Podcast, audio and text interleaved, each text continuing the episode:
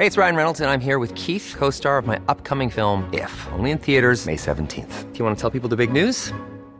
All right, I'll do. Sign up now and you'll get unlimited for $15 a month in six months of Paramount Plus Essential Plan on us. Mintmobile.com slash switch. Upfront payment of $45 equivalent to $15 per month. Unlimited over 40 gigabytes per month. Face lower speeds. Videos at 480p. Active Mint customers by 531.24 get six months of Paramount Plus Essential Plan. Auto renews after six months. Offer ends May 31st, 2024. Separate Paramount Plus registration required. Terms and conditions apply if rated PG. Tarde a tarde, lo que necesitas saber de forma ligera, con un tono accesible. Solórzano, el referente informativo.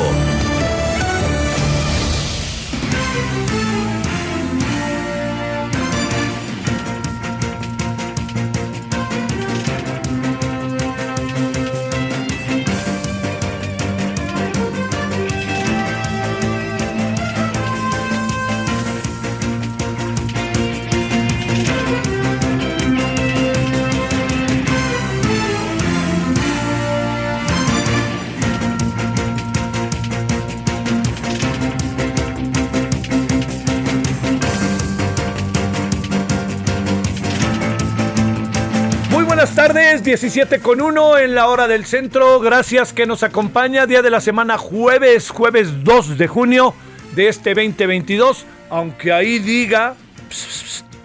Aunque ahí diga 2024, yo creo que ya quieren elecciones, cámbienle, todavía no espérense, el presidente todavía no se va, ni las elecciones, póngale 2022, no 2024. Bueno, oiga, pero aquí andamos agradeciéndole profundamente que nos acompañe, en verdad deseando que haya tenido usted un muy buen día. Hasta ahora siguen los calores, se, se nubló un poco, pero siguen los calores.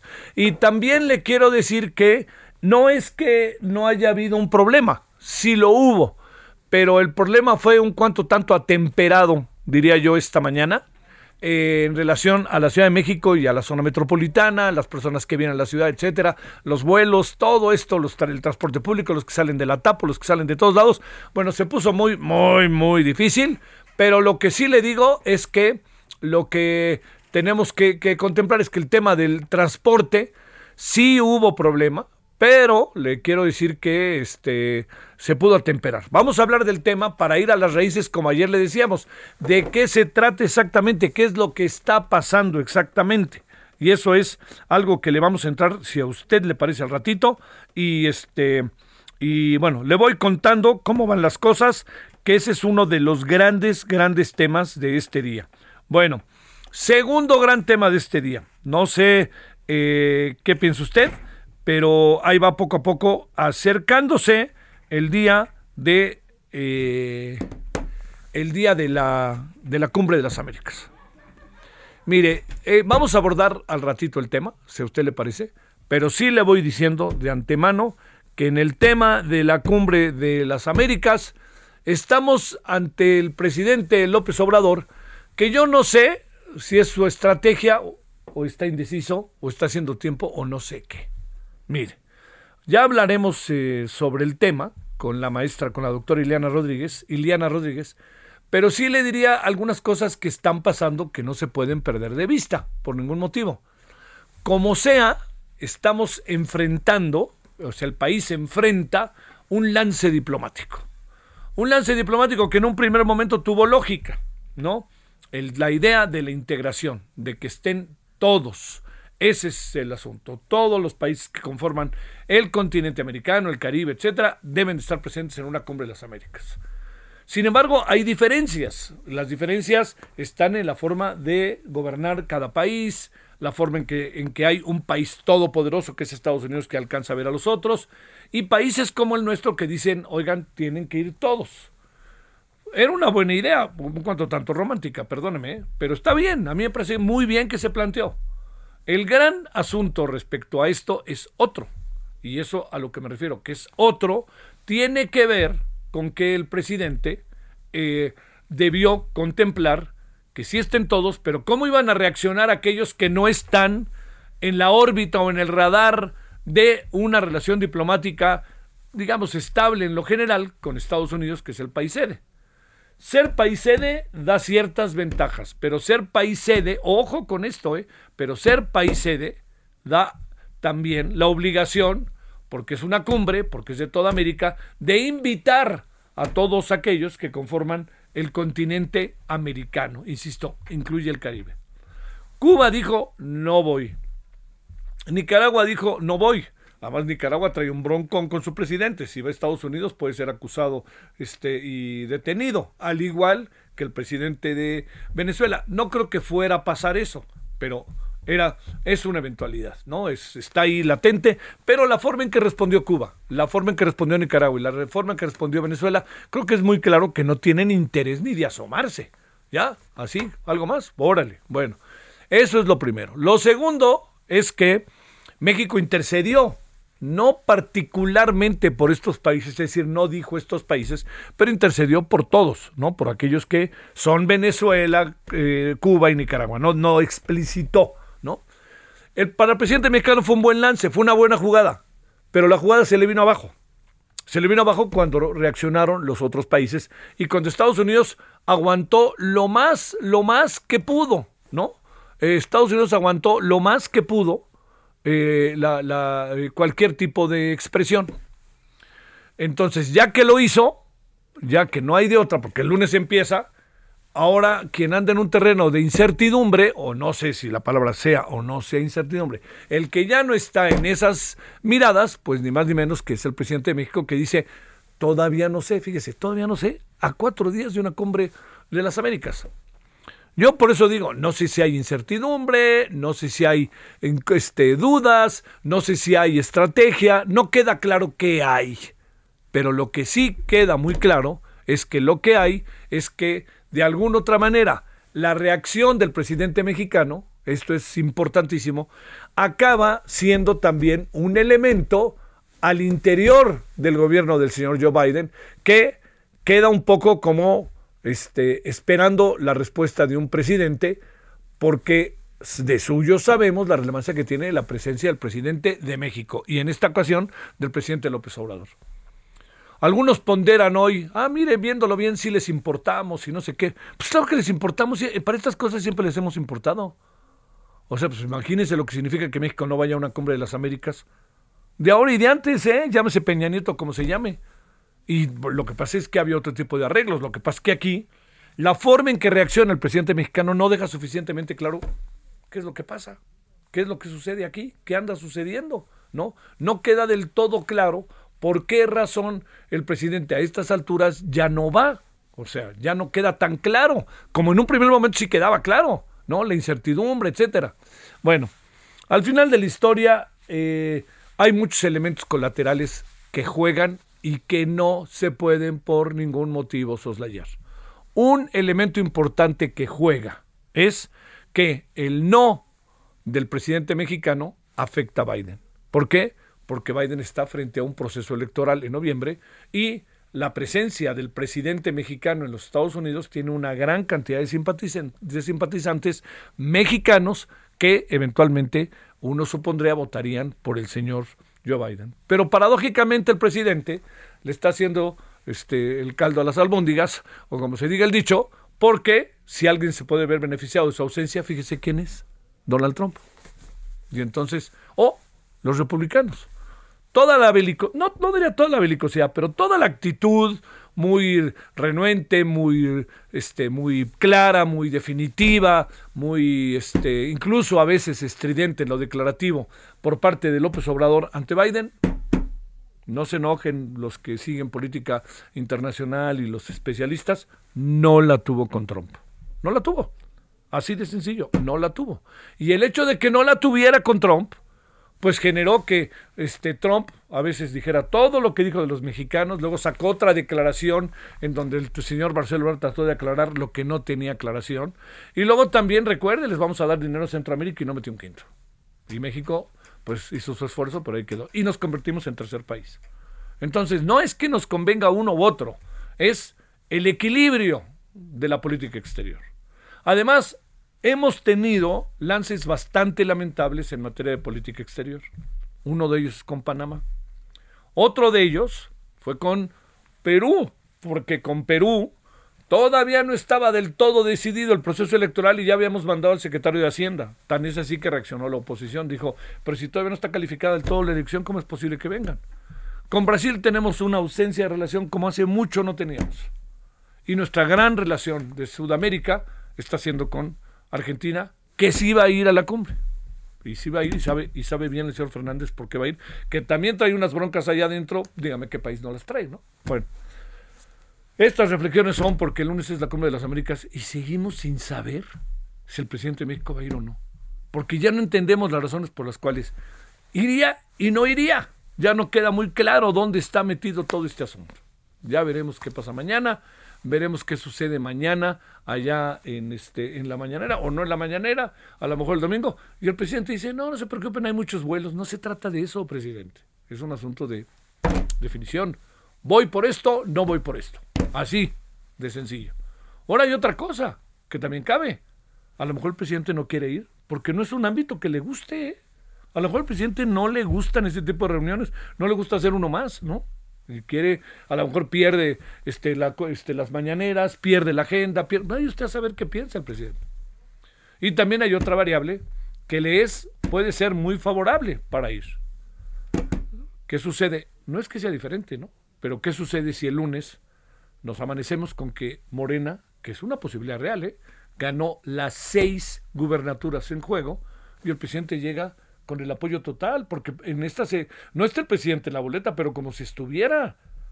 A Morena se le apoya en, las, en muchos estados de la República Mexicana por una razón sencillísima, pues porque es el presidente. Muchas variables que se cruzan en torno al tema que no quedan lo suficientemente claras, así como se lo estoy contando. Bueno, en eso andamos, andamos también en otros asuntos. Eh, acaba de haber una balacera o hay una balacera en curso terrible otra vez en Estados en un velorio. O sea, la gente no, no se sabe ni el número de personas al momento que puedan estar eventualmente lesionadas o fallecieron o las asesinaron. Esa es una. Eh, y esto viene a confirmar mucho el terreno en el que está Estados Unidos en este momento. Un terreno verdaderamente delicado. En todos lados está pasando. Vea usted el número de balaceras que han pasado, ya sabe, de una escuela, en un centro comercial, en un, en un velorio, todo eso a lo largo de este año. No vayamos tan lejos, ¿eh? Bueno, y la otra cosa que yo creo que tenemos que poner por delante es que la Corte invalidó, la Corte invalidó eh, el recorte presupuestal que se hizo en el Congreso hacia el Instituto Nacional Electoral. Eh, de cualquier manera, no importa, puede decir lo que quiera Morena, pero la Corte que de repente les conviene que la corte sea simple y sencillamente maravillosa, ahora me da la impresión de que pues no le van a hacer caso. Yo diría, es un asunto muy delicado porque coloca eh, escenarios de lo que está pasando en este momento en relación con el Instituto Nacional Electoral y la evidente eh, confrontación que tiene eh, Morena, o sea, el presidente, con el instituto pensando en temas como la reforma electoral. Bueno, pues en eso andamos. Yo le quiero agradecer que nos acompañe. Es, eh, esto que le estoy contando son parte de los temas que tenemos esta tarde. Y por lo pronto, pues a las 17.13 en hora del centro. Ahora sí estamos en el 2022, ¿no? Estamos en el 2 de junio del 2022, eh, en este en 98.5 de FM. Su servidor Javier Solórzano le saluda con enorme gusto en nombre de todos quienes hacen posible la emisión. Y vámonos. ¿Pronto? Llegará el día de hacer realidad mis sueños. Pues ya llegó. Con el colchón individual Gala a 1,249 pesos o matrimonial a solo 1,549 pesos. Con Julio, lo regalado te llega. Solo en Soriana. A julio 28. Aplican restricciones. Solórzano, el referente informativo.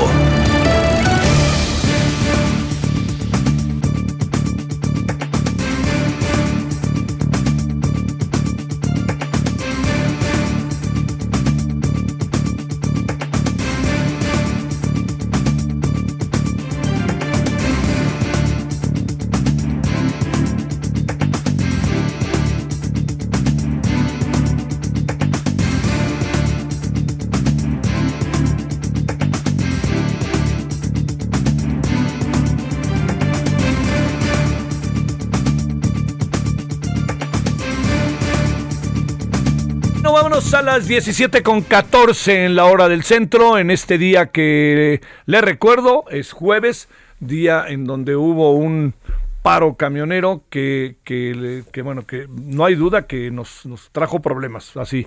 Pero también hay algo, ¿eh? Se pudo al final resolver, hasta ahorita, por lo menos, en cuanto al tiempo. ¿Qué quiero decir en cuanto al tiempo? Que no duró todo el tiempo que hubiéramos imaginado que podía durar. Entonces, este, eh, teníamos ahí la posibilidad de hablar con uno de los voceros, pero nomás no lo encontramos. Han de andar en plena grilla, pero el gobierno de la Ciudad de México este, fue desactivado en menos de cuatro horas, lo está ponderando el gobierno de la ciudad como un asunto de enorme relevancia de lo que hizo. Eh, culminó con la declaración de los líderes de la Fuerza Amplia de Transportistas, FAT, sobre el rompimiento del diálogo con las autoridades capitalinas, las cuales rechazan de manera categórica un aumento significativo sobre el, sobre el caso. Bueno, este es una de las eh, de, de los hechos que podríamos hoy destacar. Vamos a hablar el día de hoy con Domingo Pérez Carapia, él es vocero de la Fuerza Amplia de los Transportistas. Bueno, Domingo, muchas gracias. ¿Cómo has estado? Buenas tardes. Bendito sea Dios, muy bien. Aquí, mira, ya saliendo de este día Oye, difícil.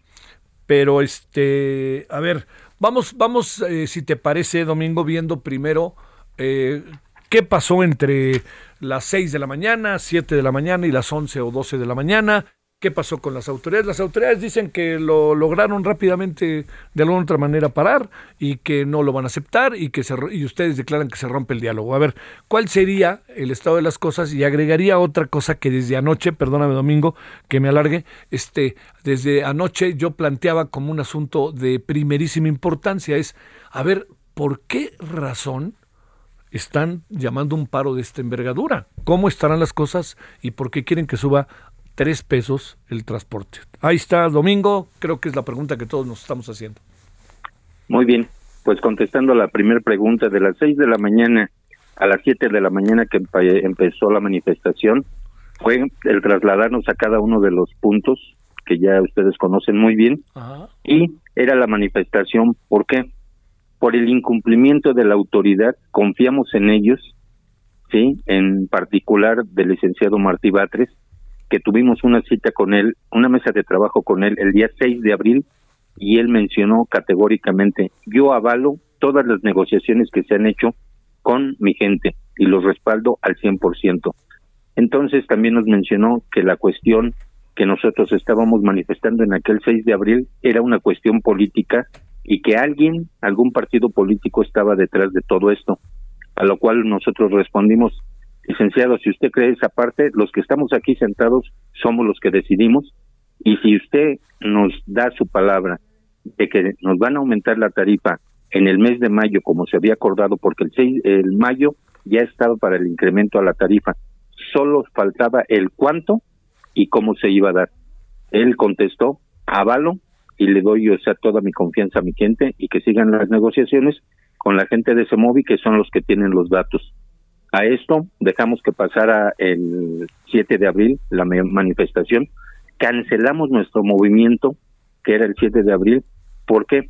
Porque ellos decían que era una cuestión política para entorpecer la consulta de consulta ciudadana que se iba a hacer. Con esto le manifestamos que éramos nosotros los dueños, o sea, de nuestra manifestación, de nuestro movimiento, por un incremento a la tarifa Hoy, en este, en este momento, el estudio técnico que ingresamos a ellos como cada año, la tarifa de la Ciudad de México tiene un costo de 13.50, a lo cual, o sea, pues entendemos y somos conscientes que un incremento de 5 pesos a 13.50 es imposible, ¿sí? Pero 3 pesos, que era nuestra solicitud, sí era factible. Entonces ellos dijeron, pues vamos a analizarlo y vamos a llegar a un acuerdo. Perfecto. Y así nos fuimos a que terminara la Semana Santa y nos dijeron, después de Semana Santa tendremos reuniones, mesas de trabajo para llegar a un acuerdo. Perfecto, confiamos. Y hoy salen y dicen, desacreditando todas estas negociaciones de 60 meses de trabajo y donde ellos nos dicen, ¿saben qué? Que les hemos dado bonos de combustible. Sí, los bonos de combustible se nos dieron los 4.240 pesos perdón, por 17 meses en estos tres años, donde no es que no nos dan el año completo. y estos 4.240 ya se los comió el combustible y podemos hacerlo frente a ustedes, frente a ellos, ya una negociación que sea seria, donde se vea quién está mintiendo. Ellos dicen que queremos una tarifa de 12 pesos, igual que la del Estado de México. Falso, nunca hemos pedido eso. Entendemos que esto es imposible. Una de 5 pesos también es falso. Nunca hemos pedido esto y en todas las, las ruedas de prensa con todos los medios de comunicación, ellos tienen registrado que nuestra solicitud es de tres pesos. Entonces, esta envergadura de esta manifestación es por eso, porque nos sentimos engañados.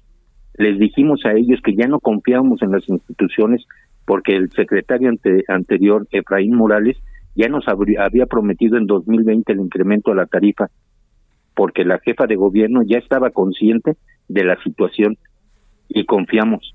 Hoy en día ya no confiamos en nuestras autoridades, pero para nada. Mienten ante, las, ante toda la ciudadanía con un cinismo y manejan las cosas a, la a su conveniencia cuando esto no es real. El, nada más por darles algunos ejemplos. Una, una unidad que nos costaba en 1995, como es el microbús que hoy anda circulando, que son de lo más viejo, costaba 90 mil pesos. Hoy la unidad que nos están pidiendo es de un millón seiscientos mil pesos. ¿sí? Un incremento del 1.440% y la tarifa ha aumentado solamente el 240%, de 1.50 a 5 pesos. Y el último peso que nos aumentaron fue hace seis años. Hace seis años. Entonces, ¿cómo quieren que subsistamos con esta tarifa? Ellos dicen, es que tienen que mejorar. ¿Cómo quieren que mejoremos y saquemos unidades este, nuevas ante esto. Sí, ofrecen un bono de 450 mil pesos por bono de chatarrización y lo agradecemos porque esto nunca había existido. Lo único que les decimos, con una tarifa de 5 pesos no nos va a alcanzar para pagar ese diferencial a una tasa muy barata que nos puedan dar del 12, 14%, no tenemos, no nos da para pagar este, esta, esta unidad, este financiamiento. Ah. Esa es, o sea, la, la situación real. Oye, Domingo, a ver, pero la, la conversación con, con el eh, secretario de gobierno de la ciudad, eh, por lo que cuentas, eh, se llegó a acuerdos. Acuerdos verbales, nada escrito, pregunto. Definitivamente nada escrito, nunca dan nada escrito, siempre dicen que confiemos en la palabra, como, nos, como ellos confían en nosotros. Y como en otros medios de comunicación nos han dicho, los chamaquearon. Sí, efectivamente, eso pasó. ¿Qué va a pasar ahora? Y te planteo también lo otro este, eh, cómo fue que desarticularon el paro, si es que lo desarticularon. Ustedes tomaron la decisión a las 11 de ya no seguir en el paro, los cercaron, los encapsularon, como se dice, y ya no les quedó de otra. ¿Qué fue lo que ustedes al interior de la organización acabaron por decidir? En muchos de los puntos nos encapsularon definitivamente y ya no nos dejaron o sea, seguir con la manifestación.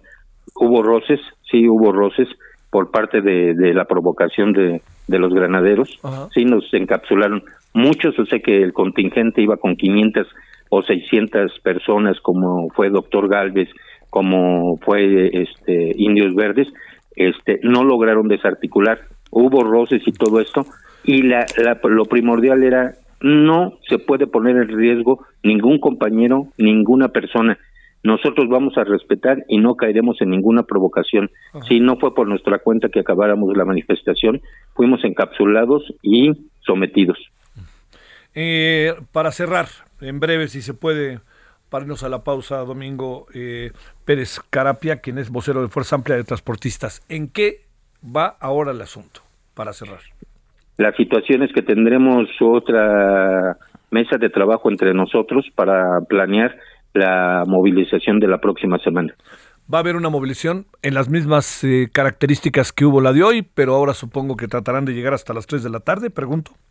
Eh, y con nuevas estrategias, sí. Tenemos que, que demostrar que nosotros somos los que estamos diciendo la verdad y nos asiste la razón. ¿Tenemos ya el día en que podría ser eventualmente este de nuevo el paro? No, definitivamente no. Todavía no. Bueno, pues este pues fue una mañana difícil, pero tengo la impresión de que no acabó pasando nada, ¿no? O sea, pues, la absolutamente nada. Y eso no está bien porque no está bien para todos, ¿eh? Porque se ve intransigente el gobierno de la ciudad en función de lo que tú nos dices, Domingo, pero bueno, Te quiero agradecer mucho que hayas estado con nosotros, Domingo Pérez Carapia, vocero de Fuerza Amplia de Transportistas. Gracias. Nada más un, un favor, Claro me que dejan sí, este, eh, ofrecer una disculpa a la ciudadanía. No es el caso que queramos manifestarnos nada más porque sí. Muy bien. Eso es todo. Gracias, Domingo. Buenas tardes. Hasta luego, gracias. Bueno, vamos a una pausa. Este tema lo tendremos en la noche también, junto con la Cumbre de las Américas. Pausa. El referente informativo regresa luego de una pausa. Estamos de regreso con el referente informativo. En el referente informativo le presentamos información relevante. Hey, it's Paige DeSorbo from Giggly Squad. High quality fashion without the price tag. Say hello to Quince.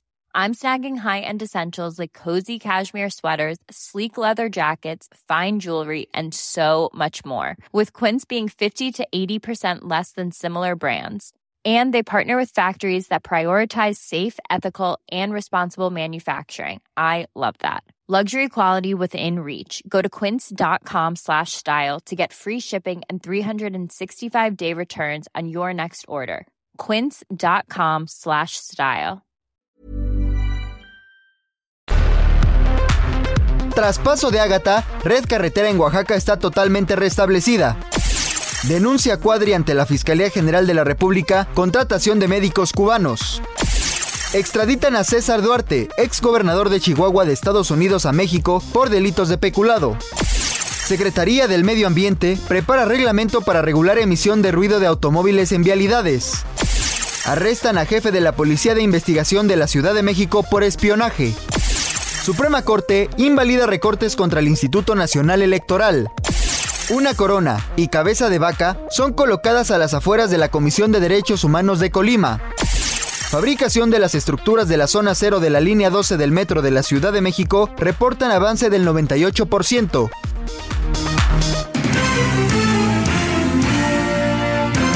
Esperamos sus comentarios y opiniones en Twitter. Arroba Javier Solórzano. Arroba Javier Solórzano. Llega con todo. 3x2 en todos los vinos de mesa, whiskies, rones, aguardientes, vodkas y además pantalla LG de 50 pulgadas a solo 8,990 pesos. Con Julio, lo regalado te llega. Solo en Soriana. A junio 2. Evita el exceso. Consulta modelo participante. Aplica restricciones. I've been around for a long, long year. Many a.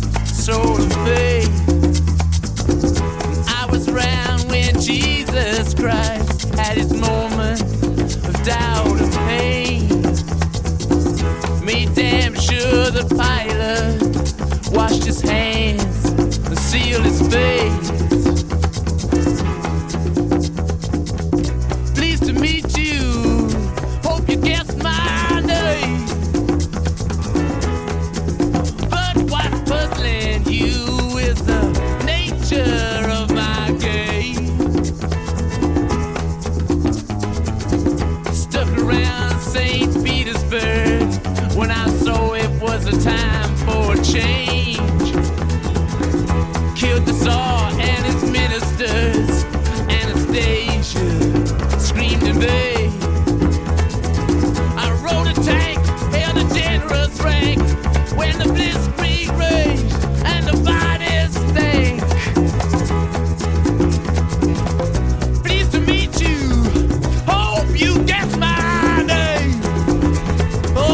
Bueno, gocémoslo, gócelo. Estos son evidentemente los Rolling Stones. Cuando digo evidentemente porque presumo que todos de alguna otra manera tenemos un código para saber quiénes son los Rolling Stones.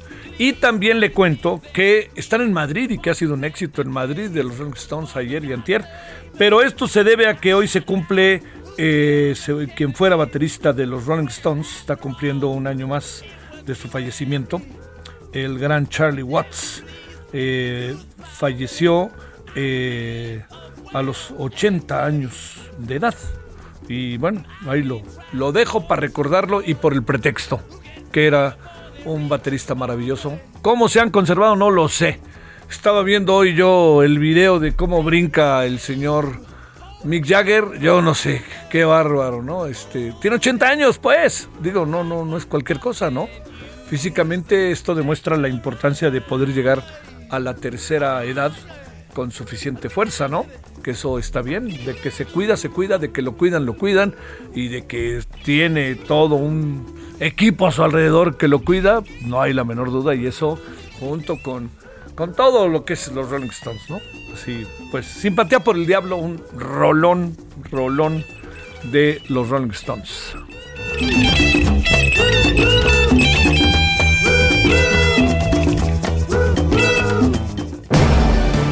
Solórzano, el referente informativo. Déjeme leerle esto antes de que eh, vayamos con el doctor Arturo Sánchez sobre el tema del INE y sobre el tema de la Corte y en la Cámara. Porfirio Muñoz Ledo, exdiputado federal, aseguró hoy jueves que el presidente López Obrador tiene un pacto con el narcotráfico. Agregó que la alianza no es heredable y que el narcotráfico no va a necesitar del presidente cuando deje el cargo. Debe entender López Obrador que su contubernio o alianza con el narco no es heredable, porque es un hecho que se entiende con el, con el que va a llegar. Ya no va a necesitar el narco del presidente, dijo el ex legislador eh, el, perdón, lo dijo durante la reunión plenaria de conferencia permanente de partidos políticos en América Latina.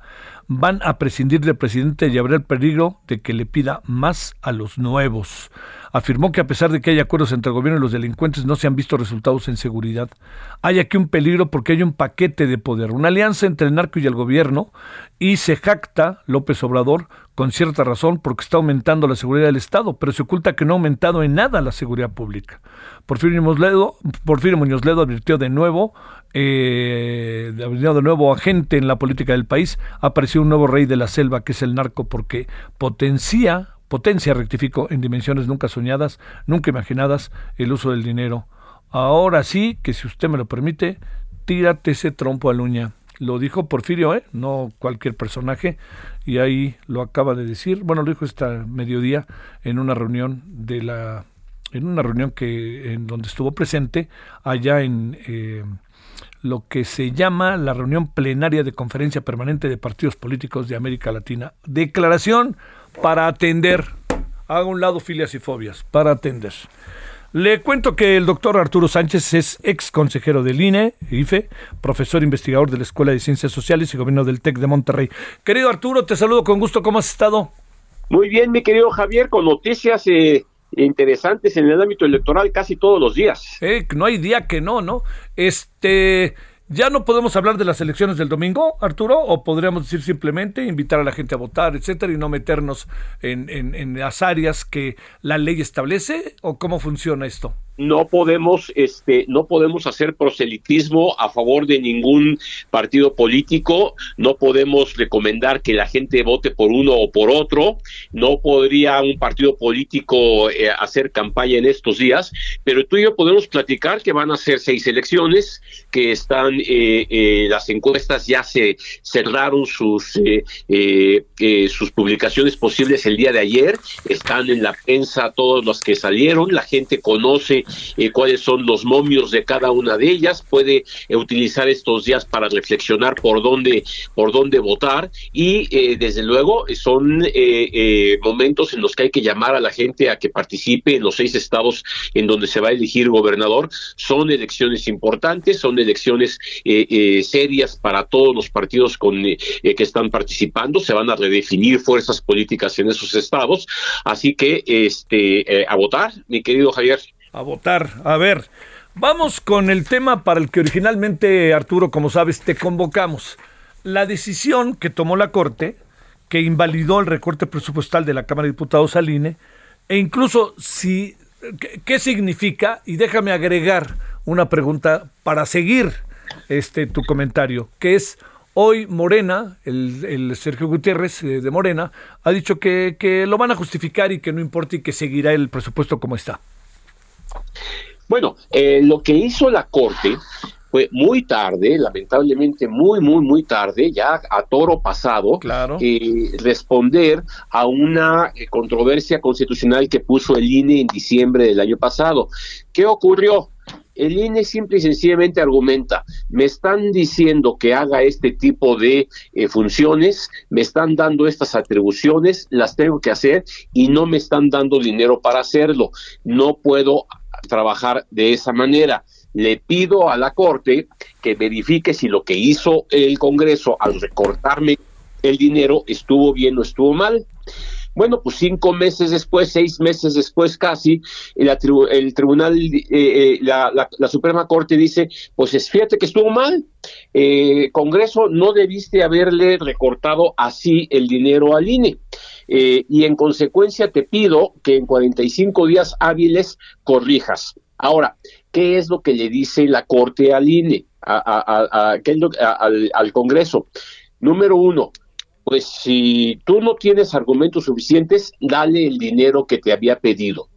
O número dos, argumenta, y este es un término jurídico muy importante, en pocas palabras es, motiva claramente, fundamenta claramente por qué hiciste ese recorte.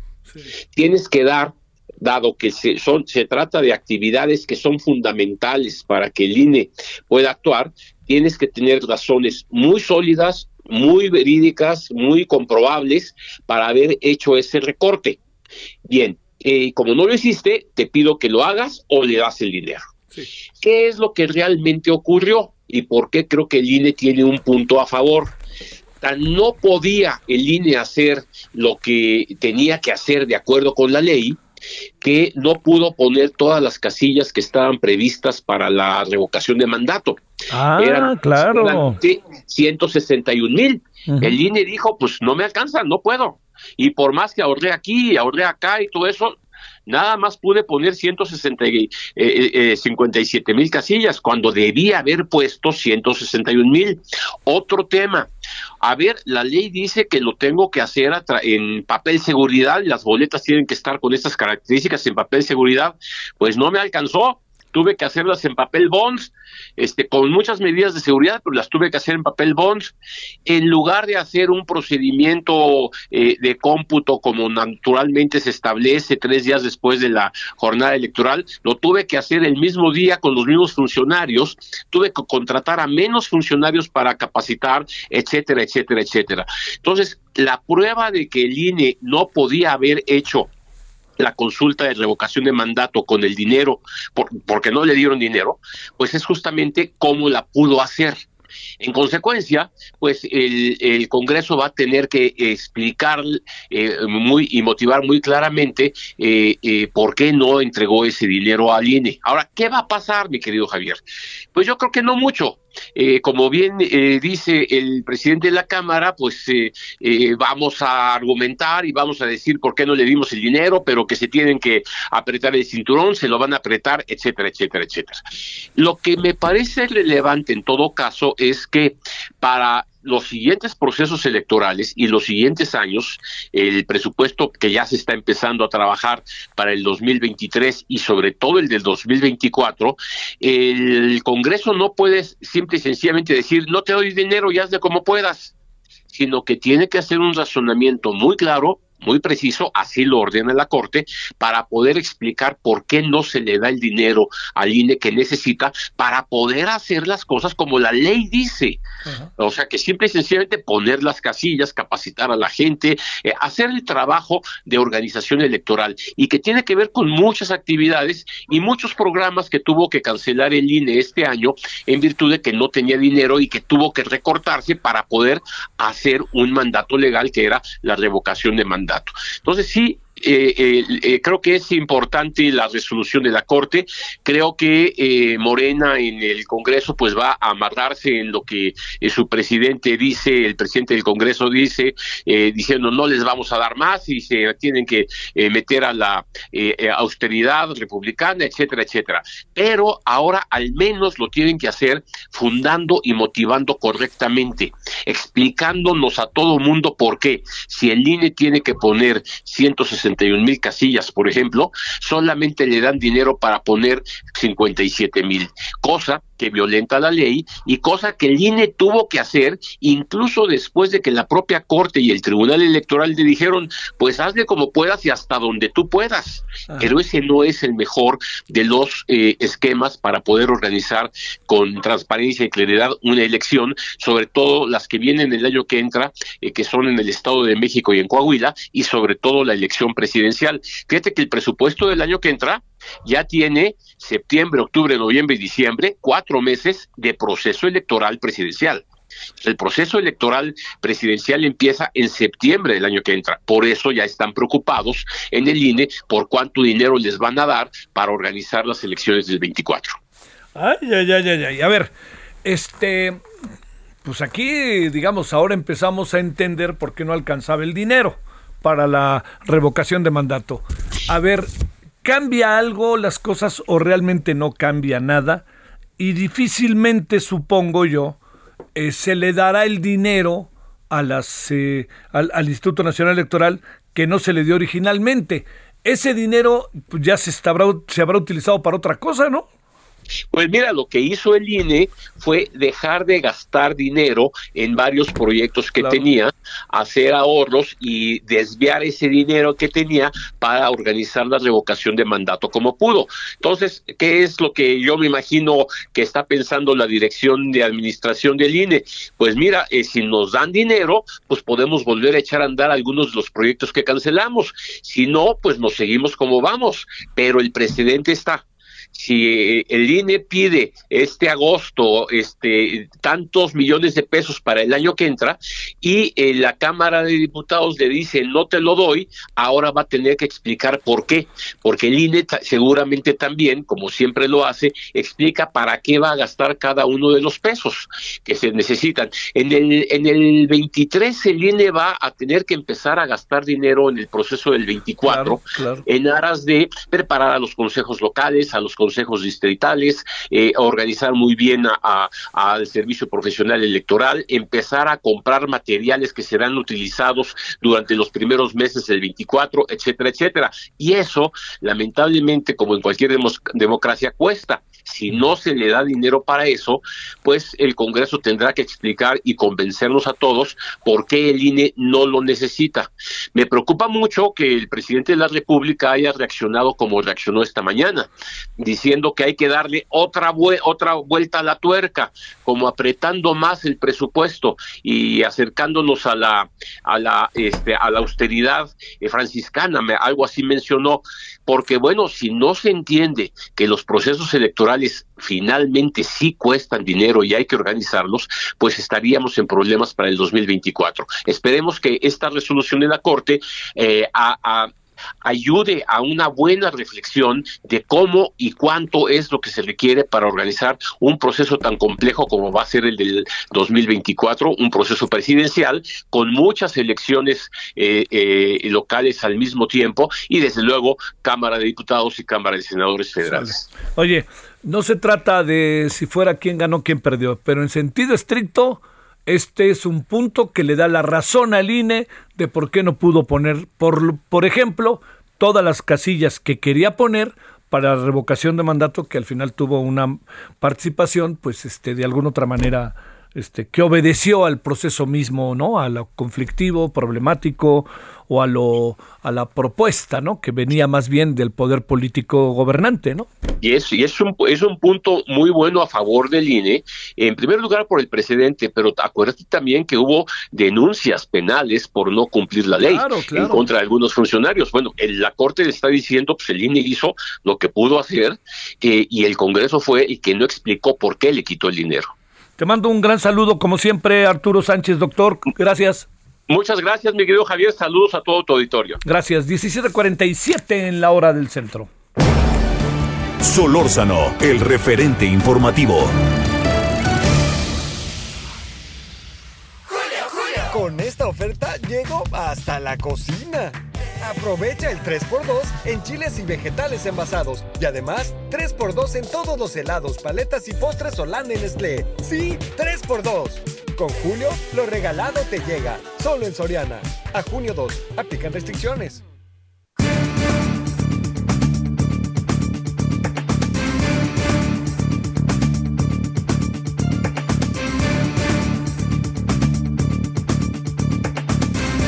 ...17.48 en la hora del centro.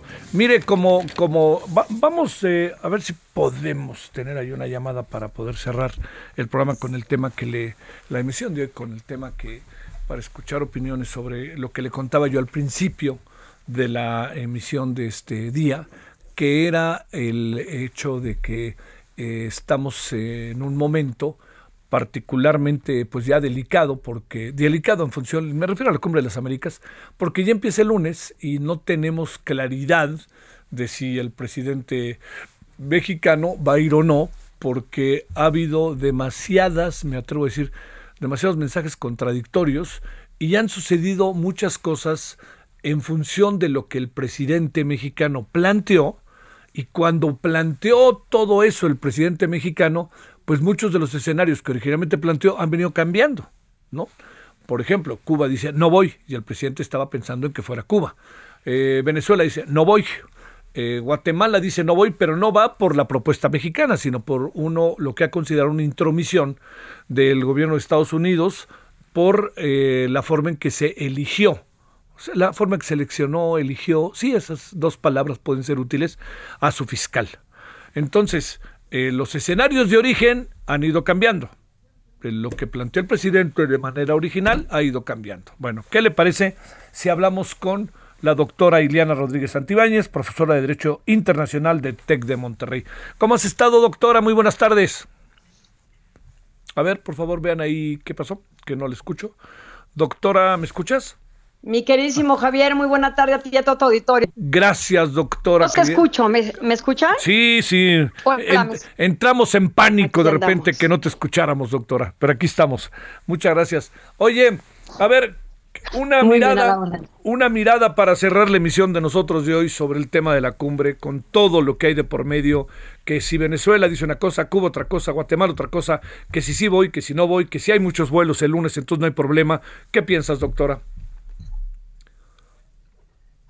Los resultados nos van a decir em, de, si esto o no fue un fracaso. Y sin duda es una reunión con pocos invitados, una reunión que se realiza intempestivamente, sin un protocolo de seguridad ni congruencia a los tiempos en que se tiene que movilizar a líderes del más alto nivel aunque se reúnan ellos del 6 al 9, pero particularmente el 8 se reúnan los mandatarios, no hay tiempo suficiente porque no hay una agenda clara, no hay invitados confirmados, no hay una lista todavía de si se van a invitar. Bueno, ya sabemos que Venezuela y Nicaragua no, pero por lo menos de Cuba todavía se está pensando si se invita una comitiva de segundo nivel. Eh, un México que jugando pirinola dice o toma todo o nada, si no se invita a estos tres yo no voy.